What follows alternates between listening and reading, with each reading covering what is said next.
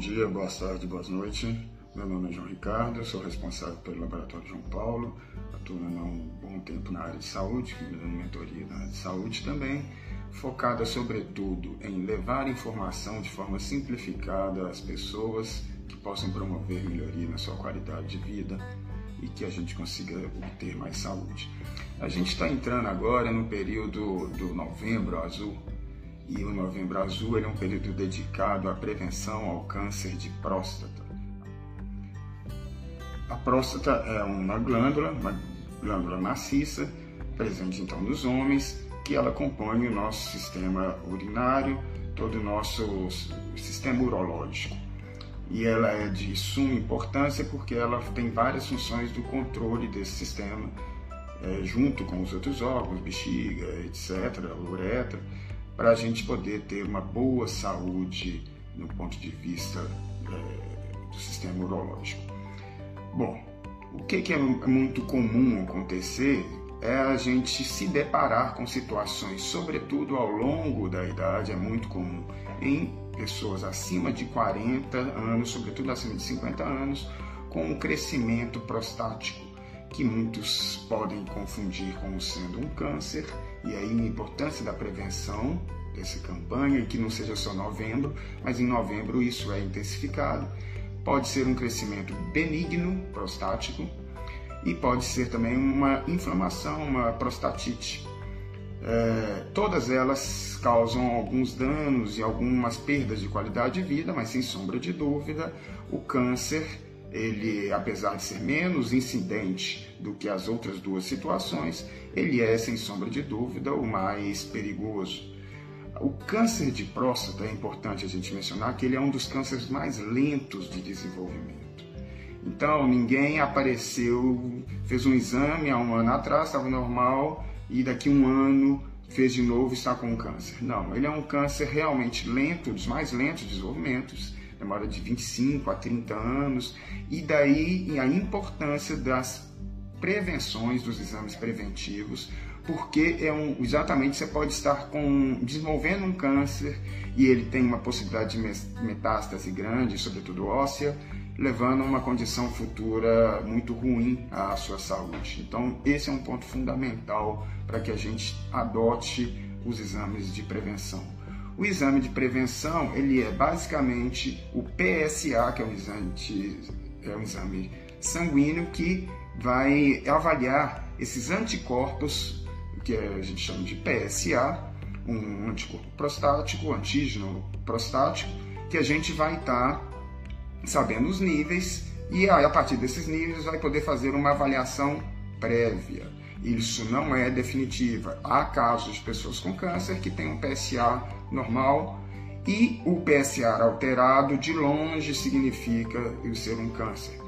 Algumas situações podem levar ao aumento do PSA, como eu mencionei, o crescimento benigno prostático. O que é o crescimento benigno prostático? A glândula, é, a próstata, ela tem um crescimento tanto da parte interna quanto da parte externa. No caso do crescimento benigno prostático, esse crescimento interno é um pouco mais relevante. É, como que se avalia isso? Um ultrassom, quando se percebe-se alterações, quer seja comportamentais, por exemplo, excesso de mictúria noturna, volume reduzido de urina, frequência urinária maior, dificuldade de esvaziar a bexiga, isso são todos, todos sinais de alerta. Já o câncer há um crescimento maior prostático na, na parte externa da glândula. Então aí a gente consegue, é, por algumas circunstâncias que eu vou explicar, dos hormônios, a gente já conseguir fazer um rastreio eliminando a condição do câncer. Um dos principais fatores que levam ao câncer de próstata ou ao aumento benigno prostático, então, quer seja uma situação ou outra, são variações hormonais no homem, ou a idade avançada e o estilo de vida e a genética em um pouco menos é, relevância, mas também com grande importância de se avaliar. Genética eu digo porque com um pouco menos de relevância, Também há variações como a raça, o negro tem um pouquinho mais de, de tendência estatística, mas o câncer hereditário ele é um fator, porém não determinante. O que mais vai determinar são as suas condições de estilo de vida e seus hábitos e as suas prevenções. O crescimento benigno prostático é geralmente causado pelo aumento da testosterona. É um hormônio derivado da testosterona que ele é muito intensificado na sua produção para pessoas que têm uma, uma reposição de testosterona acima dos limites, então caso de anabolizantes, além da reposição, mas também em situações naturais como uma, um organismo inflamado, com inflamações crônicas, intestino inflamado, inflamações crônicas, ou ainda com desregulagem dos colesterol. Lembrando que a testosterona ela é um derivado é, do, do colesterol, ela é um hormônio que vem, assim como o hormônio vitamina D, ela é um hormônio que vem então do colesterol. E muitas vezes a gente tem uma enzima chamada 5-alfa-redutase, que ela é muito prontificada e, e atuação muito mais forte no organismo inflamado e organismos obesos, que faz essa conversão da testosterona em DHT, que é deidro, e essa deidrotestosterona, DHT, ele causa uma, um aumento prostático benigno. Então, via de regra, quando a gente tem um DHT dentro da faixa de normalidade, a gente vai é, estar um pouco mais seguro, é uma forma de prevenção manter o DHT. Existem remédios para manter o DHT mais controlado, mas via de regra, ele é recorrência de organismo inflamado, organismo obeso, que vai estar aumentando a produção da 5-alfa-redutase e aí vai aumentar a conversão da testosterona em DHT. Existe uma outra conversão da testosterona através de uma outra enzima que é a aromatase, que é a conversão da testosterona em estradiol, em E2. O E2 ele é tipicamente um hormônio feminilizante, é o hormônio que a mulher apresenta mais do que o homem. É, e ele é responsável, sobretudo, estudos têm demonstrado que um dos principais fatores decorrentes é, do que causam o câncer de próstata é uma elevação do estradiol e uma baixa de testosterona. O, quando há essa baixa de testosterona?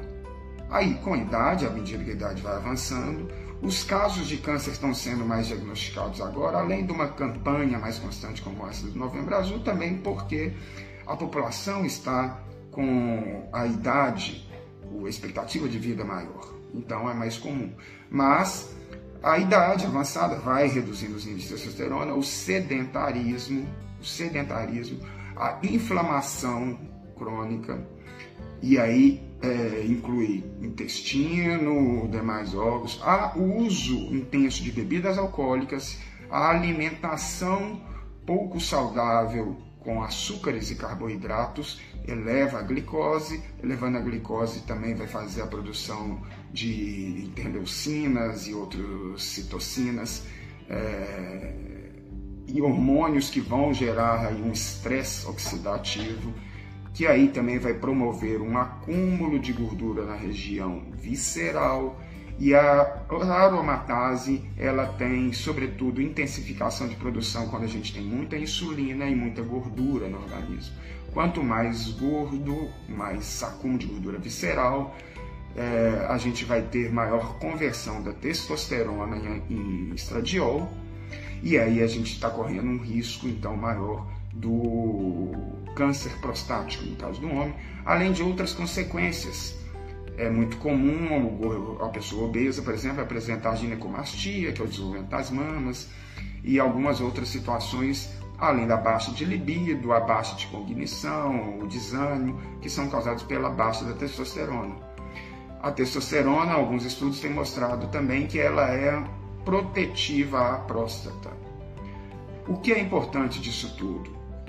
A gente realizar acima dos 40 anos o exame de PSA, não ter preconceito estando alterado de procurar um urologista e sim fazer o exame de toque. É, se você estiver abaixo de 50 anos e tiver sintomas, mesmo que você esteja com o exame de PSA dentro de uma regularidade, consulte o urologista e provavelmente vai ter que fazer um toque, como eu mencionei. É, alguns casos o PSA não dá alterado.